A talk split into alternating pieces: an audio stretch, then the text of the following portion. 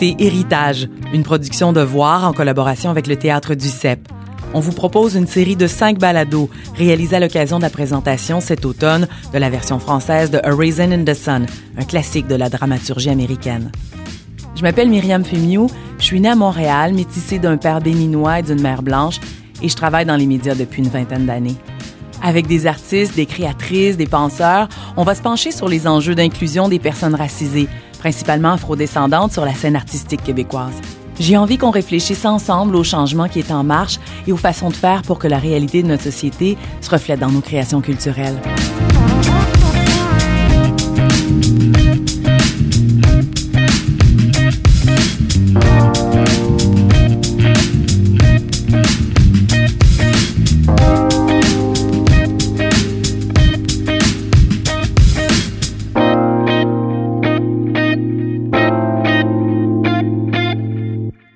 Pas qu'on me donne un trophée à cause de, ma, la couleur de ma peau. Je veux qu'on me donne un trophée à cause que je suis bon. Je veux pas qu'on me donne un trophée à cause de mon sexe, à cause de mon genre. Je veux qu'on me donne un trophée où que je sois. Je, je mérite une place parce que je suis bon. Si je joue au Bordel Comedy Club, c'est pas parce que je suis noir. C'est parce que j'ai une qualité d'humoriste. C'est pas parce qu'il y a un quota à remplir.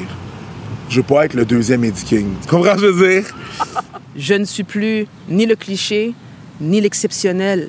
Tu sais, the black girl magic. I don't want to be black girl magic. tu vois ce que je veux dire? Je veux juste qu'on me perçoive pour tout ce que je suis d'autre que ça, puis tout ce que j'ai à amener euh, en tant qu'artiste de, de prendre position, puis d'accepter cette responsabilité.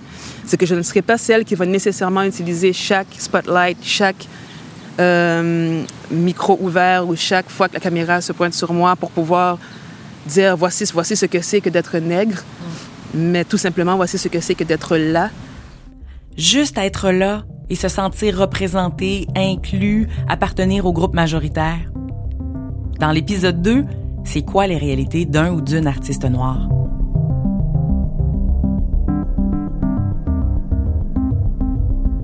À la base, être acteur ou actrice, ça veut dire exercer un métier précaire. En 2016, un artiste membre de l'Union des artistes gagnait en moyenne 21 000 dollars par année. C'est vraiment pas beaucoup. Et sachant qu'une infime partie des membres issus de la diversité sont actifs, ben, je vous laisse imaginer la moyenne salariale annuelle d'un acteur noir. Et être un acteur ou actrice au teint basané ou aux yeux ben, ça veut dire être en plus relégué à jouer des personnages secondaires, se soumettre à des rôles stéréotypés ou de n'être tout simplement pas appelé à certains castings. C'est vrai que c'est une industrie où est-ce qu'il y a beaucoup de chômeurs dans la mesure où il y a beaucoup de gens qui sont formés à chaque année. On parle à peu près de 75 finissants, à peu près, là, toute école confondue, qui font leur katsu, les auditions de katsu étant, pour expliquer, euh, des auditions qui, qui fait qu'on se présente au, à l'industrie. Fait qu'il y a beaucoup de chômeurs, donc il y a beaucoup effectivement de, tu sais, toute, toute euh, race confondue, là, disons, pour le, pour le dire ainsi. Mais moi, quand je parle de ça, mettons, à des amis euh, blancs, je leur dis tout le temps, oui, c'est vrai. Tu sais, devant le non-travail, on est tous égaux. Puis il y en a beaucoup là, qui travaillent pas, tu sais. Mais devant le travail, on n'est pas tous égaux. C'est une question d'opportunité aussi, tu sais. Dans le sens où ceux qui sont, ceux qui travaillent présentement, ce qui veut dire, parce que c'est une, on a une, on a une industrie forte ici au Québec, tu sais, on a beaucoup de télévision, beaucoup de, de shows, beaucoup de web-séries, beaucoup de théâtre, euh, beaucoup de jeux vidéo, beaucoup, on a beaucoup, on a une industrie qui s'appartient, euh, qui, qui, est assez forte étant donné notre langue, justement. Donc, ceux qu'on voit, là, ceux qui sont à la télé, ceux qui sont au cinéma, ceux qui sont au théâtre, ceux qu'on voit, est-ce qu'ils sont divers? Et c'est là la question, tu sais. Parce que devant mon travail, bien sûr, mon Dieu, c'est difficile pour tout le monde blanc, noir, euh, jaune, rouge, vert. Euh, c'est, difficile pour, pour tout le monde, mais ceux qui travaillent, est-ce qu'ils sont divers? Et c'est là qu'il faut poser la question. Cette intervention de la comédienne Myriam de Verger résume le nœud de la situation. D'un côté, il y a les leaders des institutions artistiques qui ont le réflexe de travailler sur des sujets qui les concernent avec des artistes de catégorie A, ces fameux visages qui rapportent des codes d'écoute et des ventes de billets.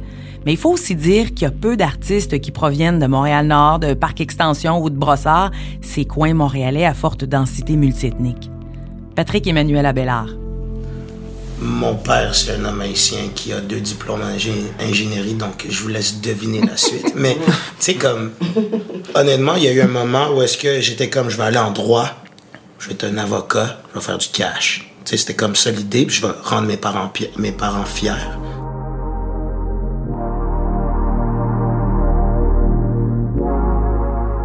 Tout ce que le bon Dieu a voulu donner aux Noirs, c'est des rêves. Mais il nous a donné des enfants pour que nos rêves se réalisent.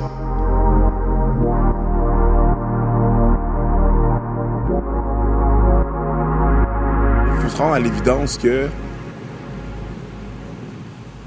c'est pas quelque chose où est-ce que nos parents nous poussent en étant euh, en étant en étant en étant euh, immigrant, fils d'immigrant, euh, fille d'immigrant, euh, c'est pas où est-ce que nos parents nous poussent.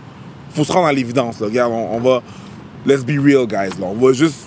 Est-ce qu'on peut parler des vraies affaires, ne serait-ce que deux secondes? Qu'est-ce que, que tes parents auraient voulu que tu fasses? Ben, of course. Les, je veux dire, moi, mes parents auraient voulu que je sois, évidemment. Moi, avant. Juste avant. Avant, avant que je commence à faire de l'humour. Avant que je commence à faire de l'humour, moi, j'allais de, j'étais en attente pour devenir infirmier, pour faire mon cours de nursing. Typique. Toutes mes tantes du côté de ma mère sont euh, infirmières. Mon père était un, est un infirmier. Ma mère, travaille, elle travaille 35 ans pour euh, euh, Fiducie des Jardins. Comptable, docteur, infirmier, avocat. Tu sais, ça, c'est les affaires qu'on nous pousse, qu'on nous pousse vers. Puis je comprends pourquoi, je, comprends d'où est-ce que ça vient. Mais pendant ce temps-là, Mathias Tremblay, lui, il est en option théâtre, puis il fait de l'impro. Finalement, ce que vient de relater Éric Étienne, mieux connu sous son nom d'artiste Preach, c'est ce qu'ont vécu les artistes québécois pur laine dans les années 60. Soit tu prends la succession de la ferme ou tu vas faire ton cours classique, mon enfant, mais les beaux-arts, c'est non. On n'a pas bûché autant pour que tu te retrouves sur la paille. Mais ça veut aussi dire que plusieurs rôles sociaux ne sont pas habités par les immigrants et les générations qui les suivent. On va utiliser une analogie de hockey. On aime ça, le hockey ici. Donc, pour les artistes noirs qui se lancent et réussissent à percer, c'est difficile d'être repêché dans les grandes ligues et ensuite d'avoir suffisamment de temps de glace pour être au niveau des meilleurs. Les recrues seront souvent donc reléguées au second trio. Je reprends les mots de Myriam de Verger, là. Et c'est d'ailleurs une discussion qu'elle a déjà eue avec Frédéric Pierre. Ça, c'est un discours quotidien un bout parce que tu te souviens quand tu m'avais fait réaliser quelque chose, on avait une super discussion quand on a joué Race chez Duceppe. On était dans là, j'avais un show, on arrivait, puis on se jasait ça. Puis on parlait de cette thématique-là encore, puis je disais, tu sais, je, je, disais que je venais de faire une entrevue avec Marc Cassivi, puis que j'y disais comment, à quel point je me sens privilégié, mais que parce que je travaille depuis longtemps, puis que j'ai un CV euh, étoffé, mais. Puis là, elle m'avait arrêté, elle fait, oui, oui, mais attends, je t'arrête, tu sais. Elle dit, justement, avec ce CV-là, ça fait longtemps que tu aurais dû avoir un lead, tu sais à la télé là, ou d'apporter une série sur ton dos. Puis j'étais comme sans mots devant Myriam. J'étais comme. Il se sentait bien, là. Non, mais c'est comme. J'ai pété sa balle. Mais c'est vrai. Tu sais, j'avais fait. OK, fait que moi, elle là. Fait que t'as dit, oui, t'es privilégié, mais tu le subis toi aussi. Tu le vis de, à ta façon, tu sais. Puis. Ton plafond de verre est là. En exact, j'ai un plafond de verre, juste un peu plus bas. un plafond de verre qui, ouais. tu sais, tu travailles. jamais réalisé ça. Jamais, jamais. Est-ce que les personnes racisées ont donc intégré des construits sociaux? Clairement. Travailler plus fort, rendre sa famille fière, se compter chanceux du peu qu'on récolte, ne pas faire de vagues, se sentir à part, sans valeur, des enjeux qui sont soulevés dans la pièce héritage. Mais dans le Québec de 2019, les actions et les mentalités changent dans toutes les institutions culturelles. Chacune des personnes que j'ai rencontrées pour cette série le concède et l'applaudit. Mais un doute s'installe. Suis-je le ou la blague de service? The Black Girl Magic, comme dit Jenny Salgado? C'est qu'avec l'envie réelle d'une meilleure inclusion, il y a une certaine rectitude politique qui s'est aussi installée. Et que dire des quotas? Cet outil mis en place dans certaines entreprises et institutions pour déterminer le nombre de personnes issues des communautés culturelles à engager pour s'assurer d'une plus grande représentativité? Qui veut être engagé pour cette raison-là? Pas moi. Comme pour la question de la parité, bon nombre de personnes croient pourtant que c'est nécessaire. Un temps pour changer le système, nos réflexes, repenser nos ressources humaines et faire émerger des talents. Mais ça fait aussi que Tracy, la comédienne qui incarne Benita dans Héritage, s'est posé la question lorsqu'elle a été admise dès sa première application à l'École nationale de théâtre. Éric Preach-Étienne, lui, doute parfois de la valeur de sa récente nomination aux Gémeaux dans la catégorie animation pour l'émission On se fera pas d'amis. Les quotas, c'est quand même un besoin. Mais je regarde ça, puis je suis comme. Ah, il y a, y a un- il y a un malaise. Ouais. Il y a un malaise. Il y a un malaise. Il y a, il y a absolument un malaise, tu sais. Euh, c'est ça. Pourquoi? Je me pose tout le temps la question du pourquoi je suis là, tu sais. Pourquoi? Mais c'est quand même en C'est toujours, toujours là. Tu y penses toujours. C'est toujours là. Ah, nice, j'ai eu ce contrat-là. OK, cool. Ouais. tu comprends? Je veux dire. Ouais. Tu sais, je, sens là. On a besoin d'un noir, fait que. Surtout cette année, on dirait, après un an après que tout le monde a eu un espèce de wake-up call dans la foulée de Slav. Et là, tout le monde veut bien faire les choses, puis ah, ah, sans que ça soit euh, juste, ah, faut mettre un noir, mais juste comme, ah, wow, c'est vrai, on, on y pensait pas avant. Ouais. On avait ce privilège-là de ne pas, besoin d'avoir- de, de pas avoir besoin de se penser, tu sais. Euh, ouais, surtout maintenant. euh, c'est- c'est bon ce qui arrive. C'est c'est bon, c'est pas une mauvaise affaire. Je, je- je suis zéro en train de chialer. Là. Je vois que les choses changent, puis je trouve ça, je trouve ça bien. Euh, je me rappelle pas qui a dit ça. Je pense que c'était Chris Rock. Tu sais, il parlait du baseball avec Jackie Robinson, qui était le premier noir qui jouait euh, dans, les, dans les, les- les- euh, de base- dans la ligue de baseball. Il était formidable, Jackie Robinson. Quand je, il disait, quand je vais voir un noir qui joue mal au baseball, là, je vais savoir que le problème va être réglé. Mais en attendant que le problème soit justement réglé, c'est un tiraillement constant. Comment être réellement reconnu pour son talent et non sa négritude? Parce que, qu'on se le dise, on est noir aux yeux des autres. Mais ça veut dire quoi être noir? Il y a autant de définitions que de personnes, mais dans les discussions des derniers mois, on avait presque l'impression que toutes les personnes noires étaient faites d'un bloc monolithique. Marie-Lou Craft, autrice et conseillère dramaturgique, me disait justement les communautés sont formées de plein de personnalités et de courants différents, mais c'est un peu par la force des choses qu'on s'unit et qu'on est appelé à parler de sujets dits noirs. De mon côté, je peux juste parler en mon nom. Right? Je vais parler pour ma communauté. Plus, side note, c'est un peu ça qui me gosse aussi. là. C'est ça qui que, que- que les gens, des fois, comprennent, comp- comprennent pas. Euh, c'est que quand une personne blanche dans les médias, elle représente elle. Moi, quand je suis dans les médias, je représente ma communauté au complet. Tous les noirs Tous les Noirs. du Congo. Si je. Non, tous les Noirs. Tous, tous, tous, les in, tous, tous. Si je foire, on foire tous. Méchante pression, devenir le meilleur artiste possible, mais aussi élever toute la communauté noire en même temps. Ça en fait du monde, ça, avec des points de vue différents quand on sait qu'il y a des Africains dans 54 pays du continent, certains francophones, certains anglophones, d'autres hispanophones ou lusophones, qu'il y a des afro-descendants des Caraïbes, d'Amérique latine. Comment représenter tous les Noirs? Mais c'est quoi être noir d'abord, à part avoir la peau foncée, là? J'imagine que ça doit être aussi difficile de répondre à c'est quoi être blanc. Jenny Salgado réfléchit aussi à l'identité. Euh, j'ai l'impression que cette négritude un peu partout sur la planète se cherche justement dans le présent. Puis c'est ça le- l'espèce de combat qu'on mène, dont on parle tout le temps. Mais c'est justement, précisément ça, c'est que cette culture noire dont on parle, comment est-ce qu'on peut la définir dans un, immédiat? Parce qu'à chaque fois qu'on parle de notre culture, c'est pour honorer ce qui a été avant nous.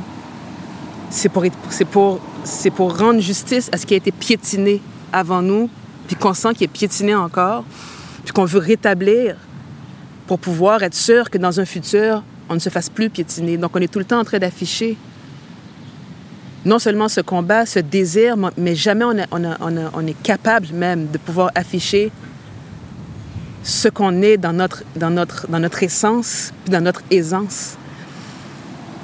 Puis, tu sais, j'ai réfléchi là, en même temps, je me dis, OK, est-ce que c'est en Afrique que ça se trouve?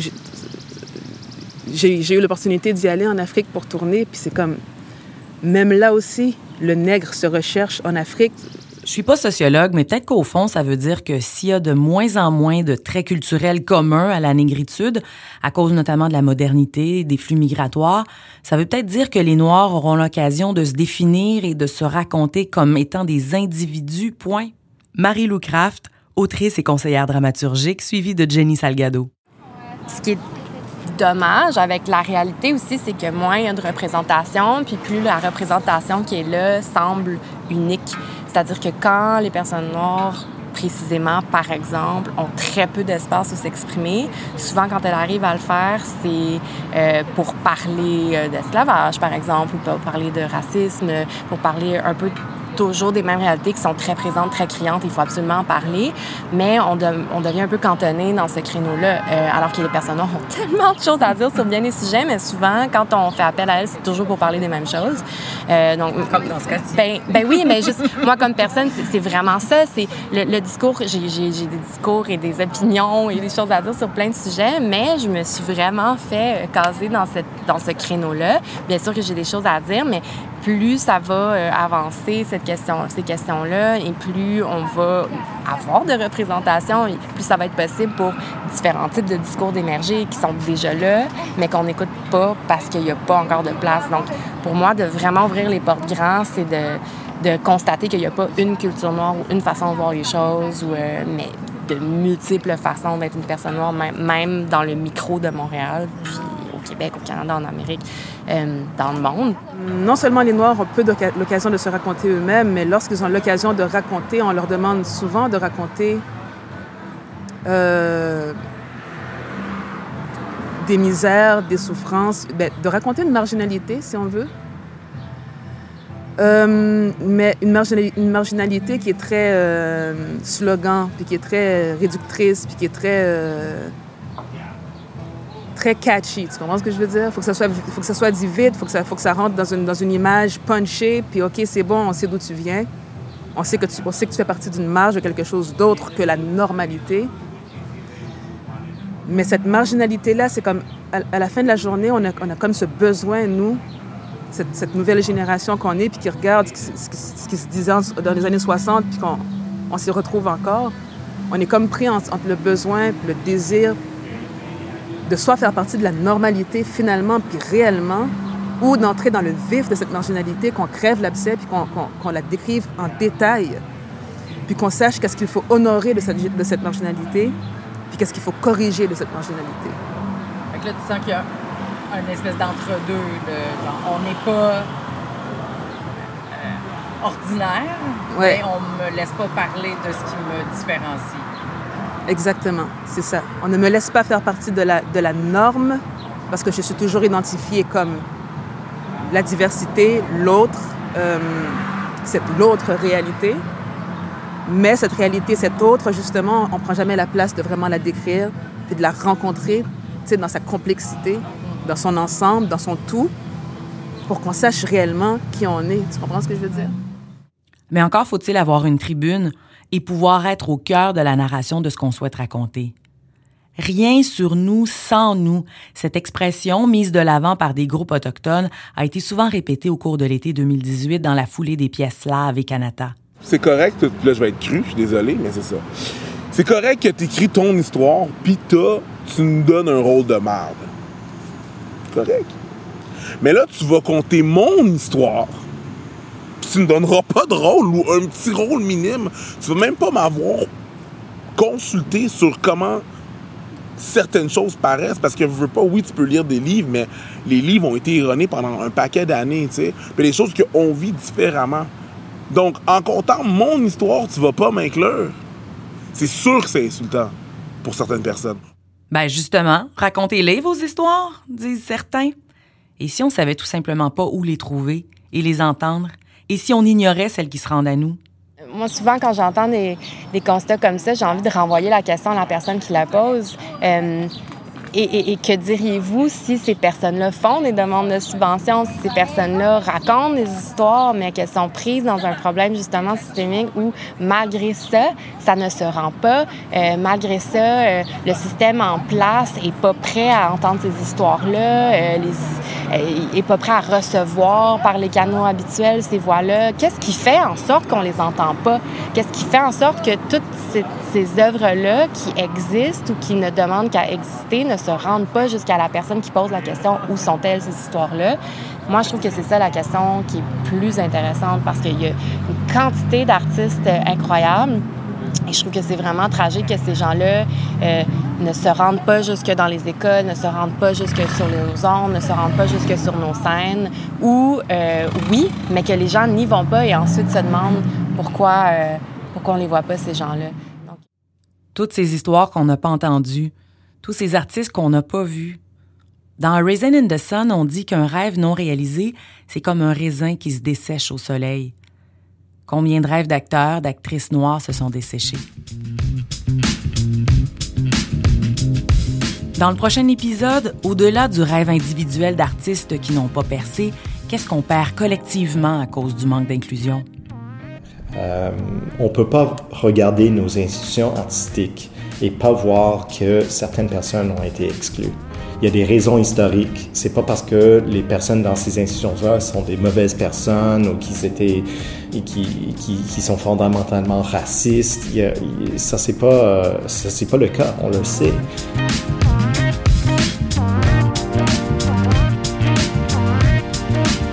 Une création signée Myriam Fémiou et Antoine Bordelot. Rédacteur en chef Simon Jaudoin.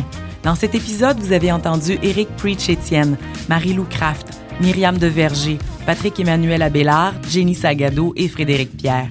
Merci à Charlie Neve Pilon pour les verbatims, à Philippe Fémiou pour sa voix. La musique originale est d'Antoine Bordelot. Pour plus d'infos sur la pièce Héritage, rendez-vous sur ducep.com.